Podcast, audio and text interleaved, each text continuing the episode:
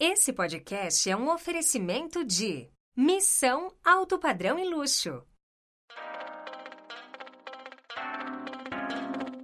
Começa agora o Vem Pra Mesa, o podcast número um do mercado imobiliário. A apresentação: Sérgio Langer. Corretor de imóveis. A Plano e Vendas tem um convite para você. Venha realizar milhares de sonhos conosco e trabalhar na melhor house do Brasil. São 60 empreendimentos em comercialização com mais de 8 mil unidades em estoque. Em 2022, teremos ainda 15 lançamentos para movimentar a sua carteira com novidades. As melhores comissões, campanhas, premiações e programas de fidelidade. Seguindo nossa metodologia, aqui você vende, nós garantimos. Venha para a família Plano e Vendas. Vem ser feliz com a gente. Acesse www.vempramesapodcast.com.br barra Plano e Vendas. Seja muito bem-vindo a mais uma edição do Vem Pra Mesa. Eu sou Sérgio Langer e esse é o seu podcast do mercado imobiliário. Hoje eu tenho um prazer em receber Poliana Brandão, diretora de Digital Solutions da JLL.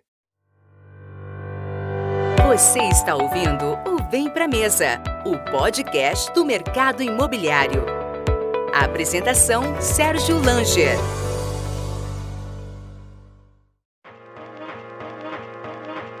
Esse podcast é um oferecimento da House. Quer garantir um futuro com seu imóvel? Com seu imóvel plugado na House, a experiência de alugar fica mais fácil, segura e sem complicação. Na House, você conta com máxima rentabilidade, gestão completa e maior liquidez. House, sua casa on demand. Poliana, seja muito bem-vinda.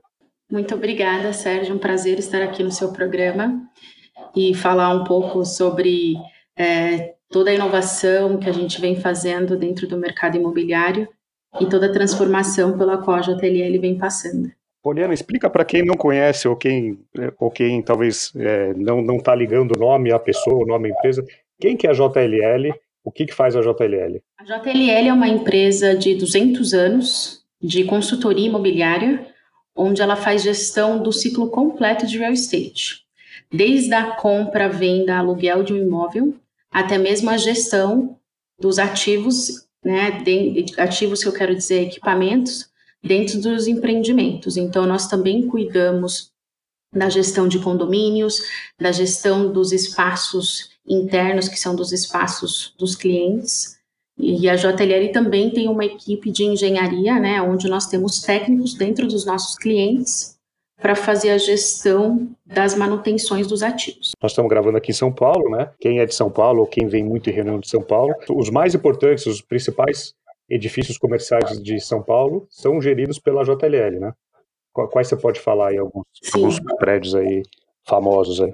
Tá, é um dos prédios que a gente pode mencionar o que nós estamos, que é o São Paulo Corporate Towers. Um, ele fica na Juscelino Kubitschek, e é um dos empreendimentos onde nós administramos. É, nós também fazemos a gestão do Millennium Park, que é outro prédio onde a gente faz a gestão, e muitos outros. É, a JLL não só cuida né, do condomínio, do prédio, a gente também tem inúmeros clientes aí de grande porte, de grande representatividade no mercado, onde nós também atuamos na gestão é, desses empreendimentos desses clientes. Eu estava lendo aqui sobre, você falou que a JLL tem mais de 200 anos, né? É, fundada em 1783, né? Tem aproximadamente, vai fazer 237 anos. Acho que se eu somar a, todas as empresas que passaram pelo Vem Pra Mesa, eu não sei se dá essa idade. Eu não sei se chega a 237 anos. Eu, eu falei com empresas de 5 anos, 10 anos, 20. Como é o desafio de manter uma empresa de 237 anos tão atualizada e tão digitalmente falando, né? Porque você tem aí, você tem esse chapéu aí de, de, de cuidar da todo lado digital, transformação, tecnologia. Não, perfeito, é. A JLL, ela, assim, há cinco anos atrás, ela tomou uma decisão de se reinventar. Ou seja, o que, que eu preciso fazer para me manter no mercado, né? Uma empresa de 200 anos, como você mesmo falou, tem inúmeras startups vindo no mercado, empresas de tecnologia que estão em ascensão e como uma empresa de 200 anos faz para se posicionar no mercado e conseguir manter forte e sólida. É, com isso, com esses de cinco anos para cá, a JLL vem comprando empresas de tecnologia. Nós compramos mais de 40 empresas de tecnologia, onde nos ajudou nesse reposicionamento.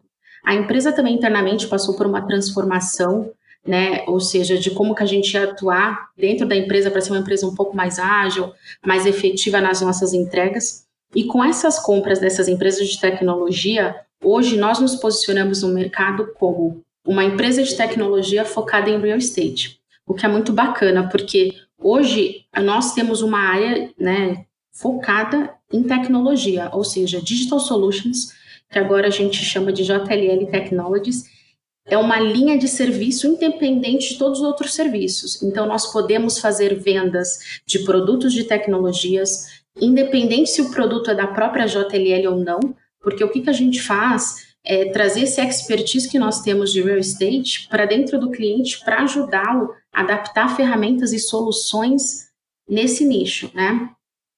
E com isso, né, pra, com toda essa transformação, a JLL também fez um fundo em, lá no Vale do no Silicon Valley, no Vale do Silício, onde nós tínhamos o fundo de 100 milhões de dólares para fazer investimentos em startups, para ficar de olho no mercado, do que está vindo de novo, o que, que a gente pode trazer para dentro de casa e com isso a JLL também vem trazendo essas empresas, assim, trabalhando em paralelo para trazer essas inovações para os nossos serviços.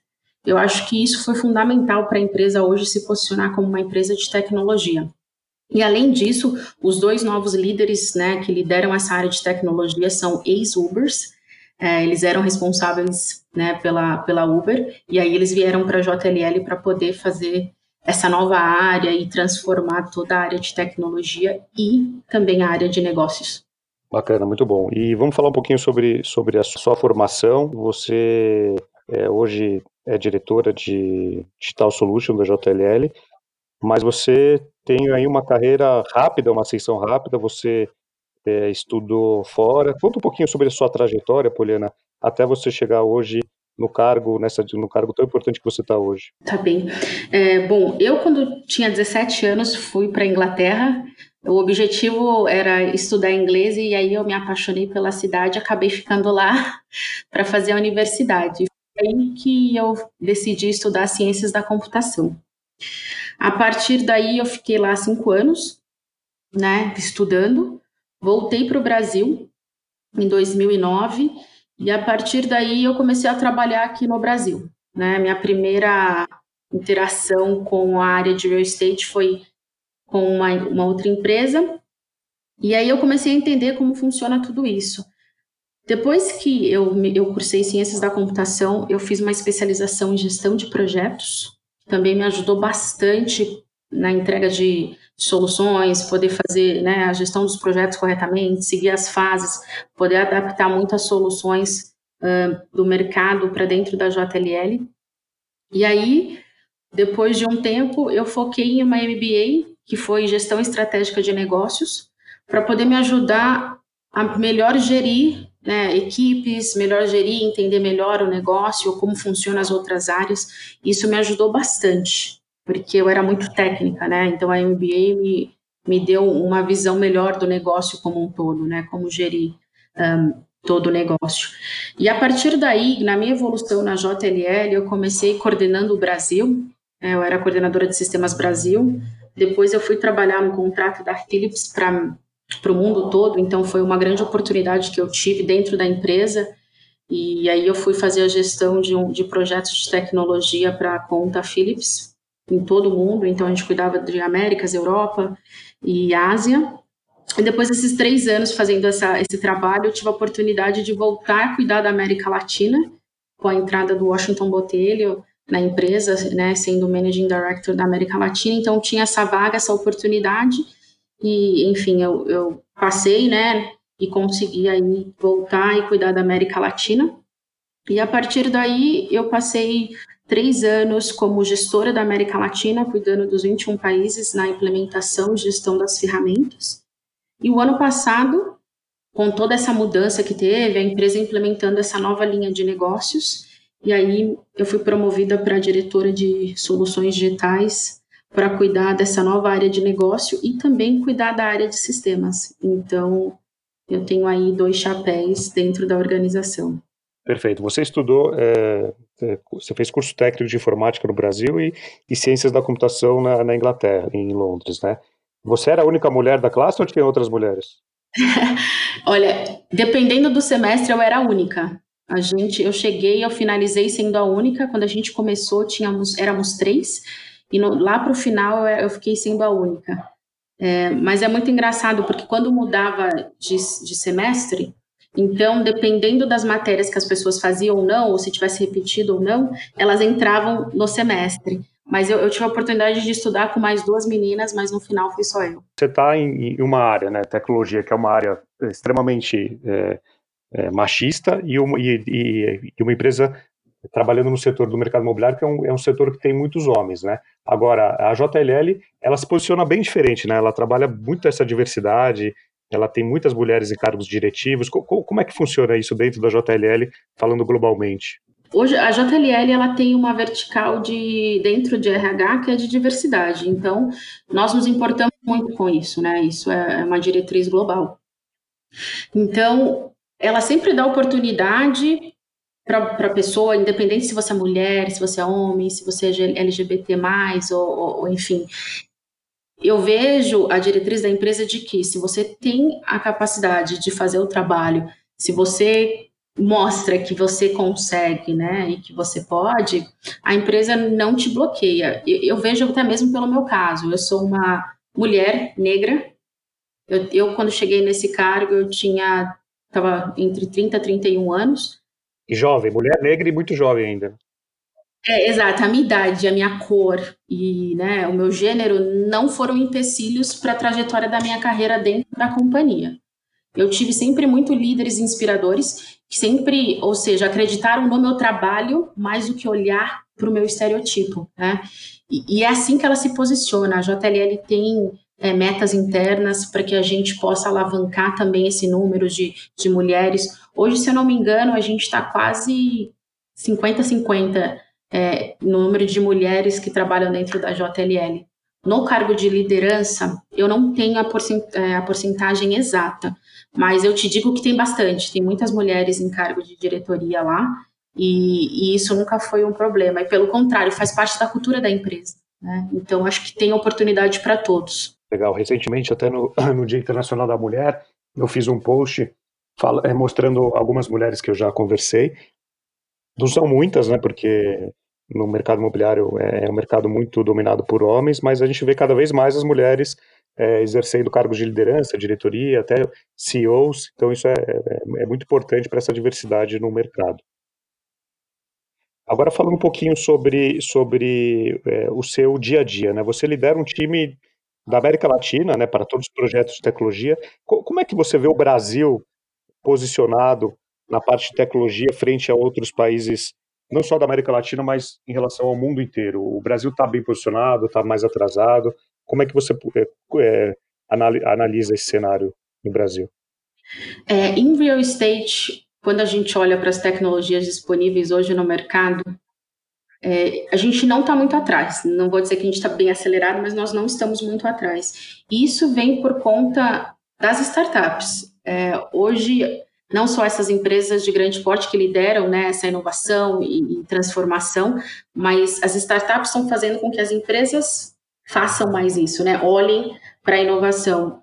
É, o que acontece muito é dentro dessa estrutura hoje que a gente trabalha é que muitas das tecnologias são lançadas nos Estados Unidos primeiro, ou na Inglaterra, ou na Ásia, antes de chegar na América Latina. Mas o que a gente vem tentando fazer e trabalhar muito forte é, é, diminuir esse tempo, ou seja, até mesmo porque a gente consegue tecnologias muito parecidas, similares, que podem entregar da mesma forma como uma que foi desenvolvida nos Estados Unidos, né? Então, isso vem ajudando muito, essas parcerias que a gente vem criando com startups para a gente acelerar a entrega dos nossos produtos, até mesmo em Digital Solutions.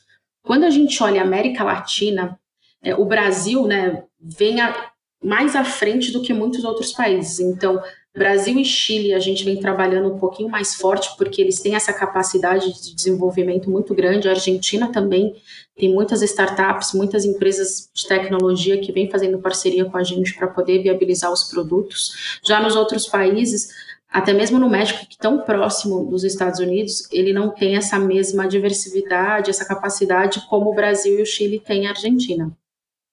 Mas a gente vem estruturando e buscando acelerar também é, é, essas entregas de produtos nesses países. Mas eles estão bem mais atrás do que esses três outros que eu te falei. Então, na América Latina, o que se destaca bastante é Brasil, Argentina e Chile.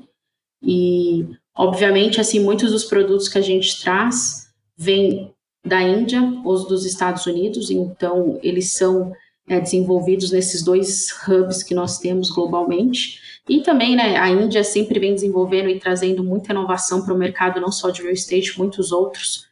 Muitos dos líderes indianos, a gente tem um também de inovação, que é o Vinay, e, e, e ele é indiano, ele é um cara, assim, extremamente inovador, então acho que a Índia ela tem muito isso na cultura também, né, de tecnologia, de desenvolvimento, trazer novas, novos produtos para o mercado, muita inovação.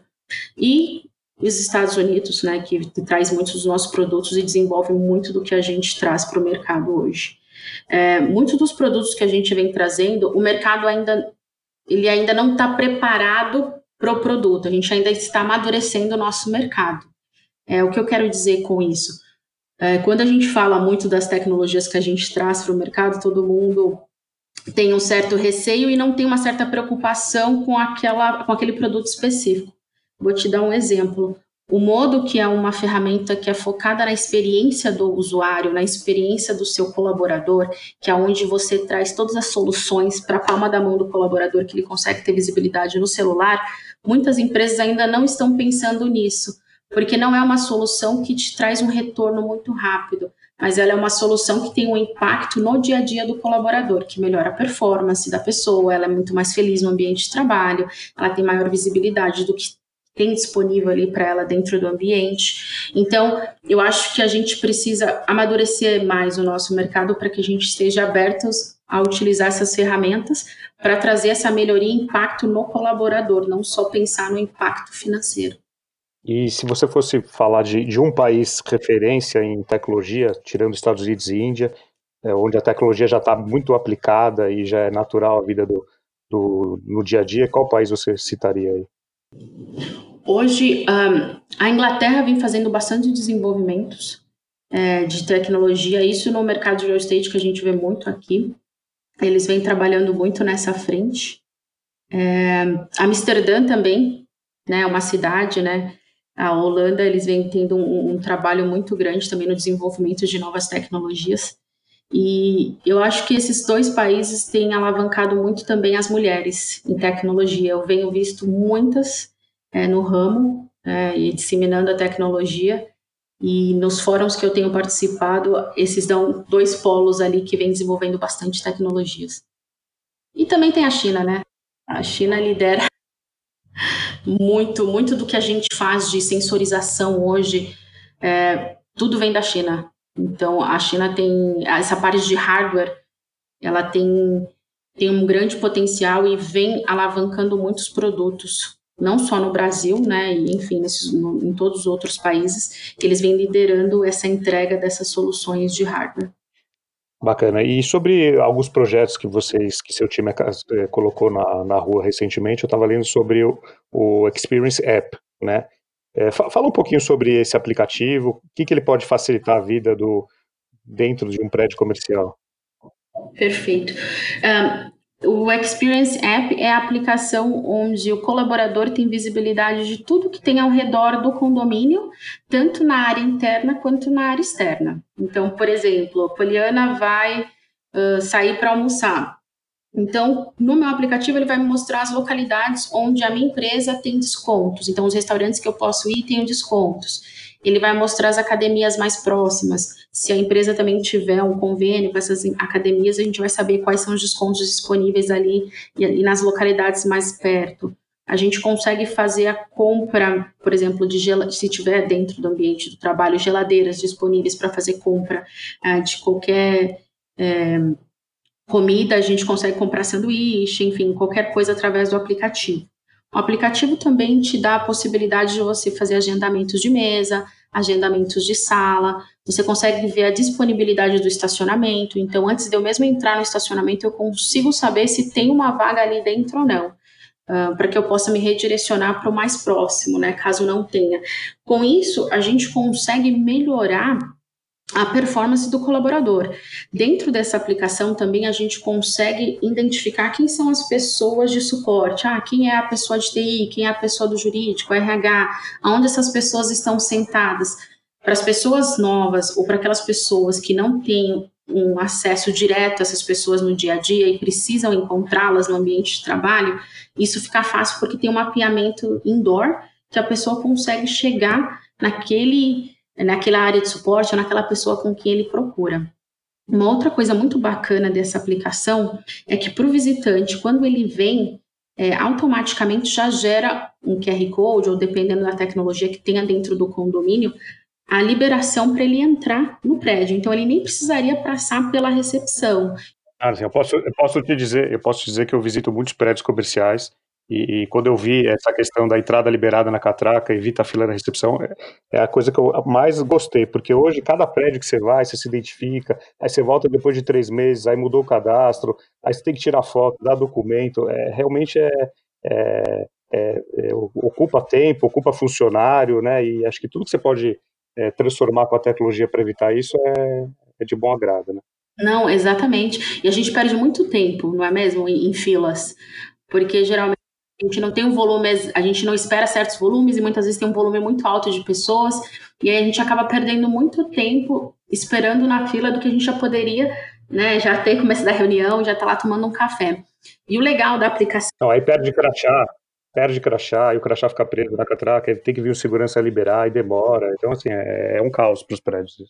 É, e as pessoas que têm um certo receio quanto à segurança, isso é bem tranquilo, porque dentro da aplicação você consegue, se por exemplo, eu sou um visitante que vou participar de uma reunião durante uma hora, então você configura ele para que esse acesso é válido durante aquela hora né, da reunião, ou até você pode configurar ele 10 minutos antes da reunião, a pessoa pode entrar no prédio para ela subir, enfim, é, esperar no café, ou até mesmo para esperar a reunião no sofá na recepção da empresa. Então, a gente consegue configurar a ferramenta para que ela possa ter essa flexibilidade onde você só vai ser liberado naquele tempo, um tempo antes da reunião, e, e depois disso a sua liberação de entrada cai, então você só pode sair.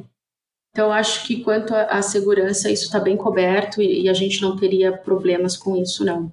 E tem muitas outras soluções que fazem hoje reconhecimento de face, né, que até facilita. Então, você faz um registro, ele conhece reconhece a sua face e te libera no prédio. Então, tem duas soluções aí embarcadas nesse, nesse Experience App que a gente pode viabilizar para acesso. Agora, to, todo, toda essa tecnologia, ela gera muitos dados, né, muitos dados. O que, que esses dados podem ser usados no futuro para a concepção de produto, para desenvolvimento aí de, de novas, novas propriedades? É, isso é bem bacana, porque não só com, com esse aplicativo, o que ele faz, por exemplo, ele consegue analisar a usabilidade dos espaços. Então, a gente consegue desenhar para o cliente uma melhor estratégia do Sala de reunião, por exemplo. Sala de reunião que sempre é uma dor em todo. Quanto mais sala de reunião, menos sala de reunião você tem disponível, né? Parece. Isso, exatamente. Com esse, você, com o aplicativo, você tem visibilidade em tempo real de quantas salas você tem disponíveis, qual que é a usabilidade daquela sala, se a pessoa agendou para cinco pessoas e ela só está usando sozinha a sala, né, que caberia cinco, e aí a gente consegue desenhar uma estratégia para redimensionar esses espaços e começa a é, responder alguns questionamentos que muitas empresas têm. Por exemplo, será que eu preciso de uma sala de 10 pessoas? Mas ninguém usa essa sala, então por que, que eu não faço mais booths? Né, ou espaços para que a gente possa fazer conferências individuais? Então, é, com, com esses dados, a gente trabalha muito com a nossa área que se chama IPS, que é a área de management, que eles fazem um estudo de toda essa análise que a gente, de todos esses dados que a gente traz. Então, a gente tem análises e métricas, e a partir dessas métricas que a gente gera, eles desenham, né, eles desenham uma estratégia para o cliente e fazem a reestruturação do ambiente que vai impactar muito mais na usabilidade do que ele realmente precisa. O que acontece muito é que muitos clientes eles diminuem o espaço, né? Eles começam a ter mais áreas colaborativas, de coworkings, onde eles não precisam, por exemplo, ter um andar inteiro, eles poderiam ter meio. E com isso gera muito savings, né? Porque no final das contas, um dos maiores custos que nós temos hoje, isso todos, é os nossos ativos. Então, quanto a gente gasta com propriedade, né? E, e com isso a gente pode otimizar e diminuir os espaços. Uma das tecnologias, né, que está todo mundo se falando aí, que vai chegar e vai é, mudar o jeito que a gente consome muito das, dos itens hoje, é o 5G. Né? É, é uma tecnologia que vai aumentar em até 100 vezes o que a gente tem hoje de acesso no, na, na, internet, no celular. E o que, que, você imagina aí para a próxima geração de escritórios? O que, que isso vai impactar em desde reuniões virtuais até automações?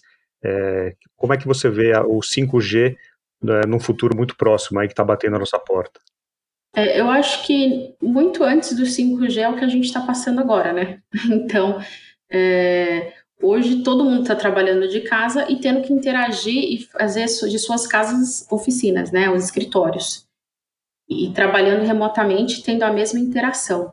E o futuro vai ser esse, ou seja, a gente não vai deixar de ter escritórios, mas a gente vai ter lugares menores, né? E tendo essa acessibilidade de o que, que tem disponível hoje. Então, se eu sou um vendedor, eu estou na rua, eu quero ir fazer uma reunião, eu tenho visibilidade em tempo real do que, que tem disponível ali na minha empresa. Ou até mesmo, assim, que a gente vê muito uma, as empresas caminhando para trabalhar em espaços colaborativos, em coworkings.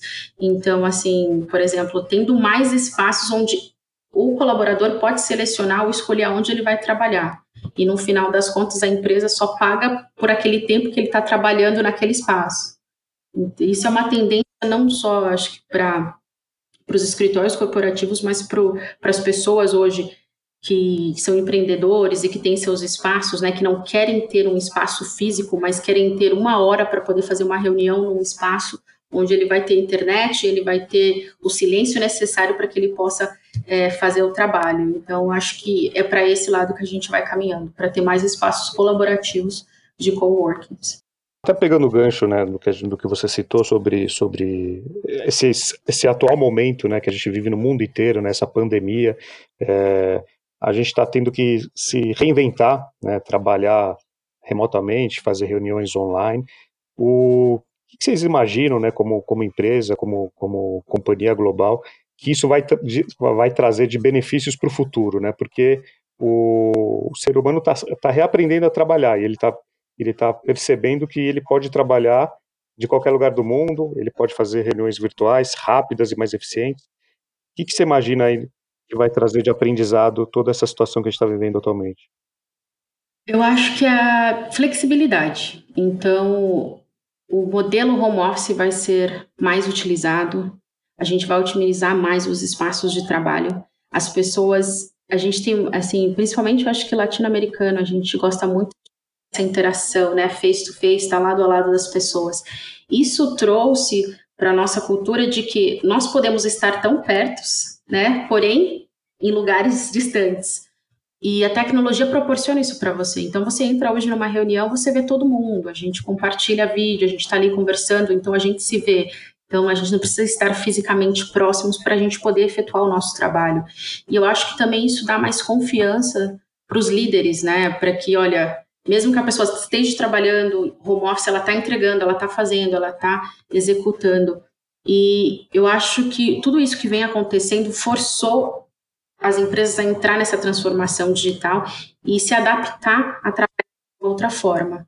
E, e, com isso, eu acho que só tem a ganhar, porque quando a gente voltar né, dessa, dessa quarentena ou dessa parada que nós tivemos que dar referente a, a esse vírus, as pessoas vão conseguir ter essa flexibilidade de trabalhar em casa, trabalhar de um café, né, talvez, ou não precisar atravessar a cidade.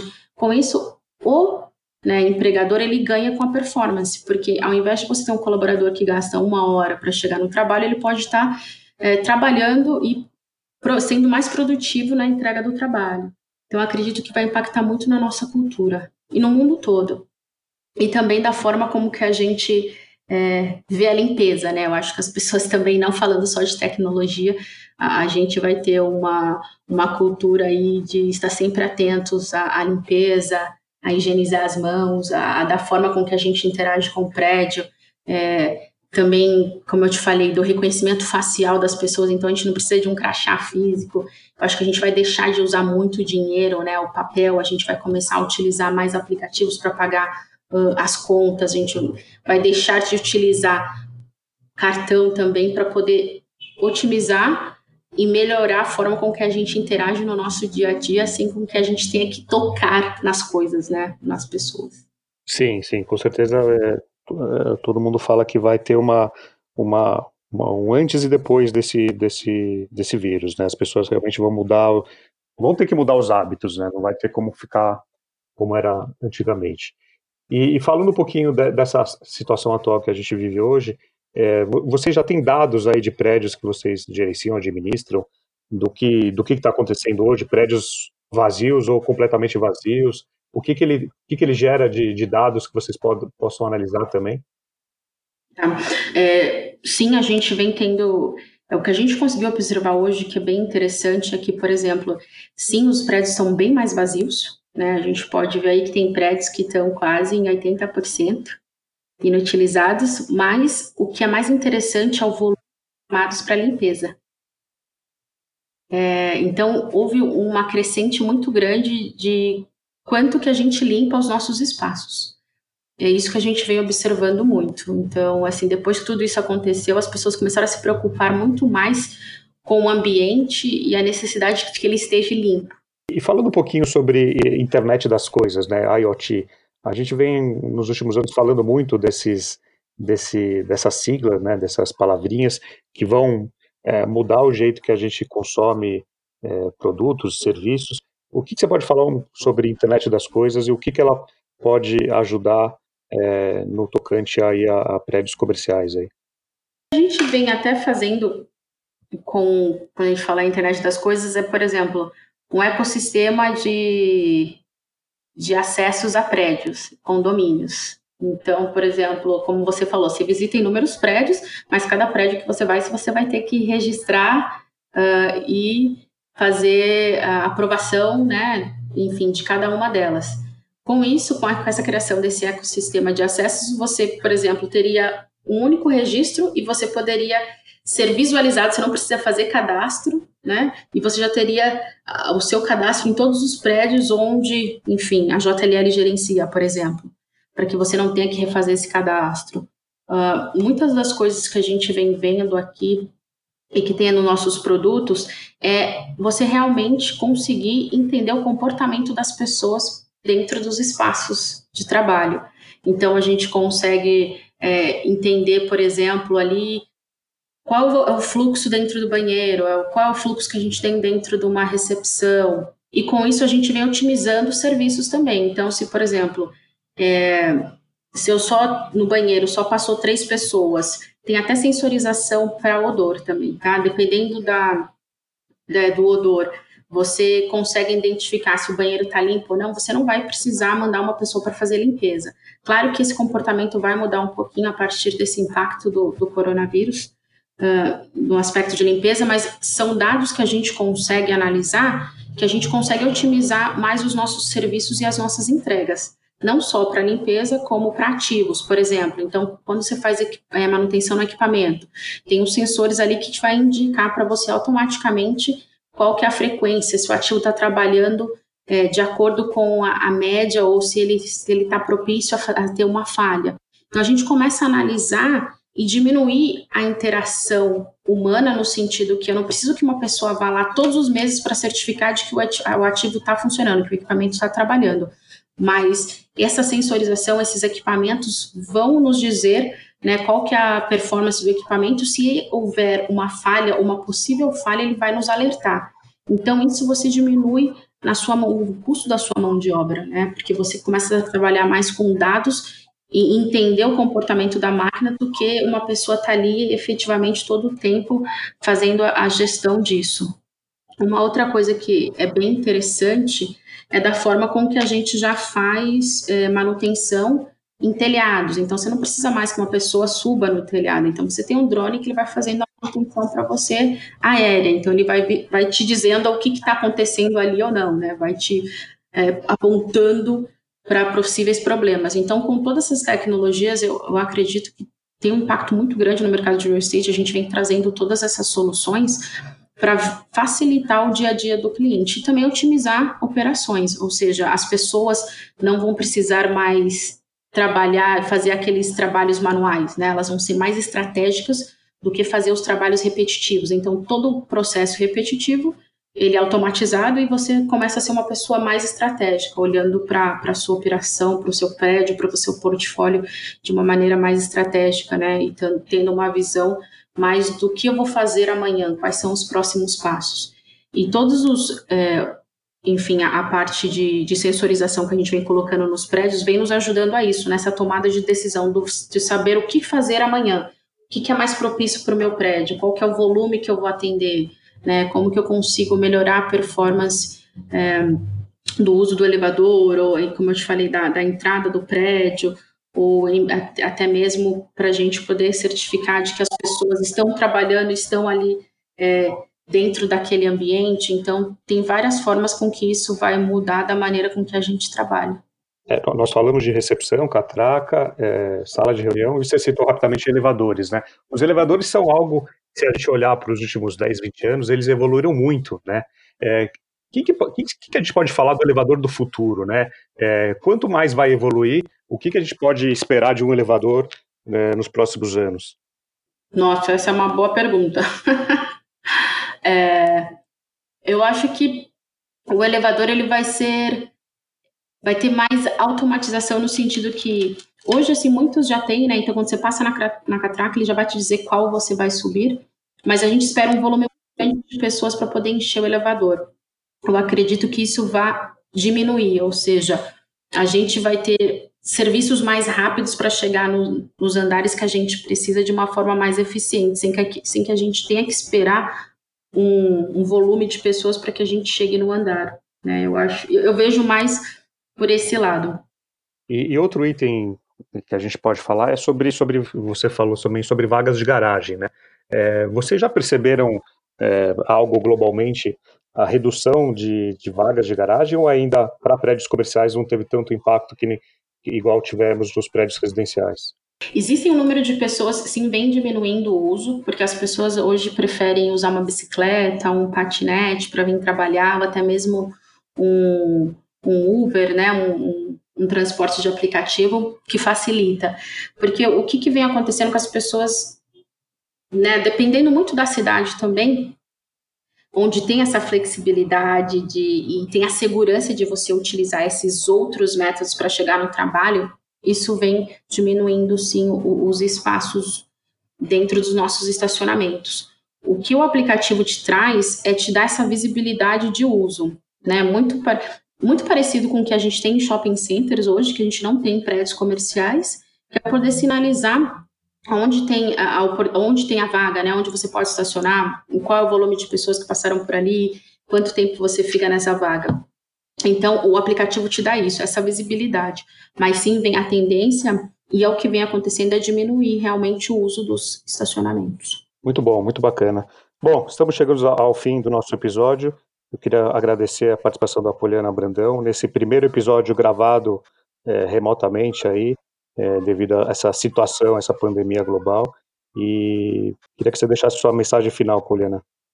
Primeiro, obrigada por me receber aqui, foi um prazer falar com vocês. É, e segundo, que é estejam preparados para a mudança, né? Ou enfim, muitos foram forçados a isso, mas o retorno ao trabalho acredito que vai ser muito melhor. Nós vamos ter mais flexibilidade é, de trabalhar de poder trabalhar em lugares diversificados, onde a gente consegue fazer entrega e melhorar a nossa produtividade. E a tecnologia, é, sempre diz, né, é só um enabler, né? a tecnologia é só um meio, e o ponto focal sempre da tecnologia é humano, então como que a gente consegue melhorar a performance e a produtividade, ter uma vida melhor através da tecnologia, né, usando a tecnologia ao nosso favor. Então façam uso disso e muito obrigada. Muito legal, a tecnologia é um meio, muito bom. Pessoal, é isso, ficamos por aqui, até a próxima.